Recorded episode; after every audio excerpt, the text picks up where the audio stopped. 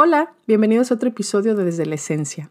Yo soy Wendy Bosch y en este episodio quiero hablarles sobre un tema que a muchos les causa angustia y es el tema del propósito. Pero antes de empezar, quiero recordarte que puedes ser parte de la comunidad de Desde la Esencia por todo un mes o por seis semanas más bien, totalmente gratis. En esta comunidad profundizamos en los episodios del podcast, tenemos reuniones en vivo y cada mes recibes un hermoso ebook que incluye las afirmaciones y los episodios ilustrados por mí, también incluye preguntas para responder en tu diario para ir más profundo. Y bueno, y otras cositas eh, que te ayudarán a vivir desde la esencia. Y lo que yo quiero es que tengas la experiencia de, la comunidad, que tengas sus beneficios, pero sin ningún compromiso por estas primeras semanas y ya después decidas si quieres quedarte o no. Y si te quedas, yo sería muy feliz, de verdad me encantaría. Eh, pero bueno, no lo dudes, simplemente entra a wendybosch.com diagonal comunidad de esencia, el link está en las notas de este episodio, pide tu mes gratis y listo. Y bueno, pues ahora sí, hablemos sobre el propósito. Todos los adultos que no se sienten satisfechos en lo que hacen piensan que se sienten así porque no han encontrado su propósito, ¿no? O sea, este propósito, esta palabra, esto eh, que puede causarnos mucho estrés, porque pensamos que cuando encontramos nuestro propósito, todos los problemas se terminan y entonces vivimos en una felicidad permanente, ¿no? Y entonces, pues la búsqueda de propósito a muchas personas les causa una ansiedad terrible porque el propósito se convierte en algo así como una encomienda del universo que de no vivirse significará que hemos fracasado. Pero hoy quiero decirles algo totalmente distinto. Y empezaré diciéndoles que para mí cada ser humano tiene tres propósitos. El propósito individual, el propósito del alma y el propósito de la esencia. Ahora, el propósito individual se refiere a nuestro hacer, a nuestra vocación.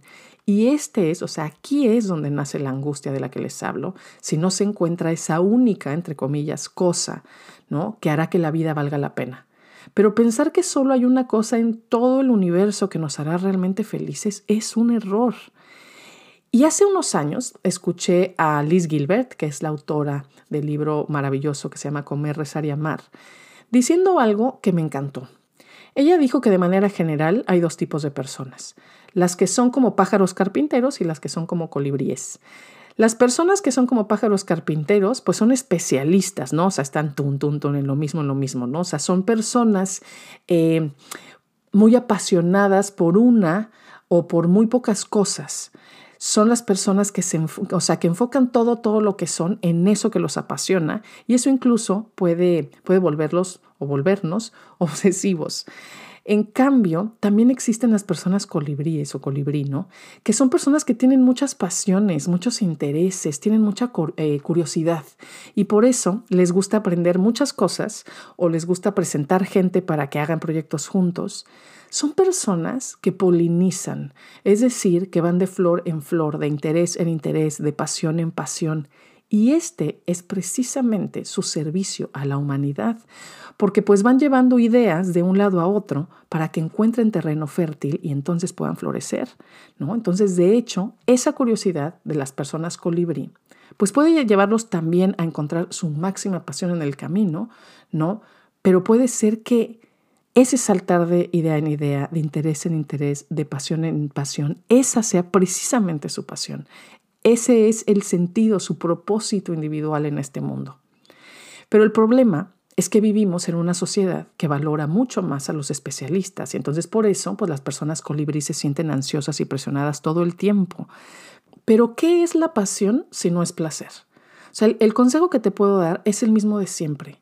Conecta contigo, ve hacia adentro, calla la mente que está llena de cultura, de expectativas, de lo que se debe y no. Y cuando llegues al silencio de tu ser, entonces pregúntate, ¿qué me hace feliz? ¿Qué puedo hacer horas y horas y horas sin que me dé cuenta del tiempo? Y esto es importante, porque cuando no sentimos el pasar del tiempo, es que estamos fluyendo al ritmo de la esencia, es que estamos viviendo el segundo tipo de propósito, que es el del alma. El propósito del alma es donde el ser y el hacer se encuentran. Pero aquí hay algo importante de comprender, y es que cuando se vive el propósito del alma, no se vive feliz las 24 horas del día, con una sonrisa en el rostro y como flotando en el cielo de la dicha permanente. Créanme que no, esto es un mito.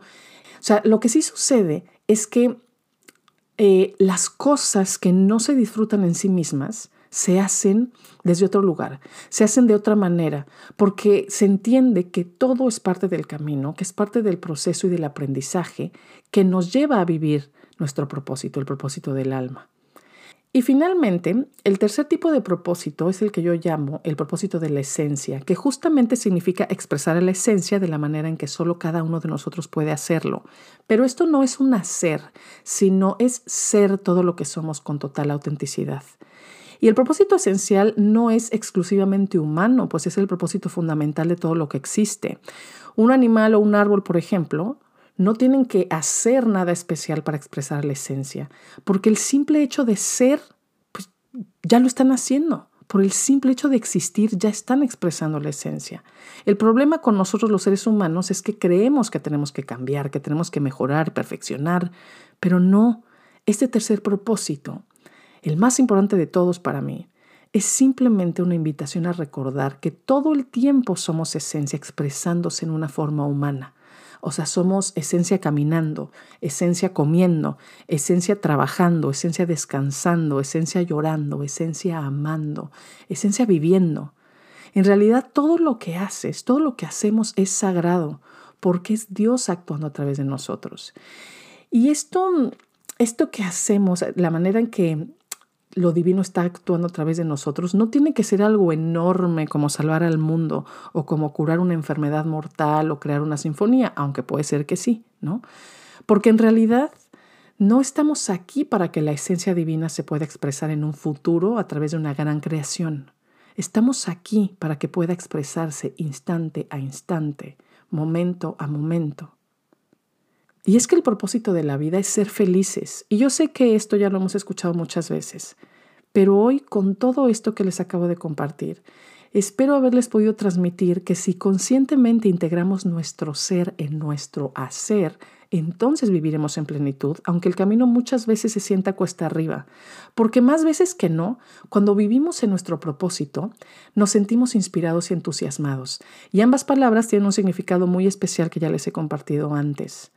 Inspiración viene de in spirit, es decir, en espíritu.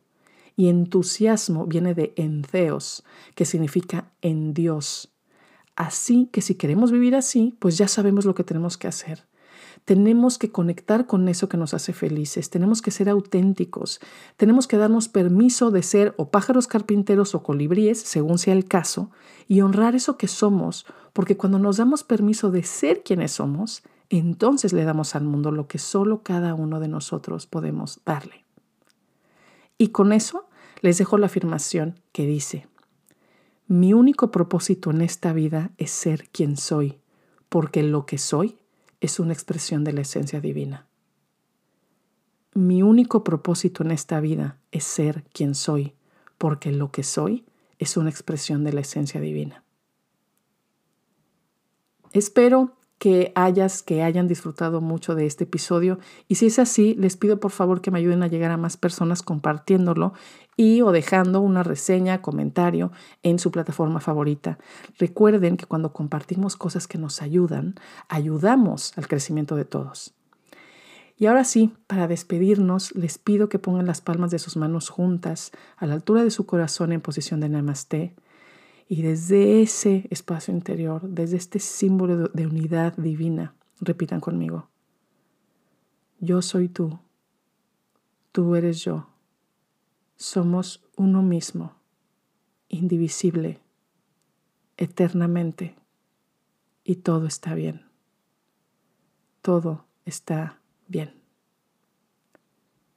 Les mando un abrazo muy, muy fuerte con todo mi cariño y nos escuchamos pronto. Namaste.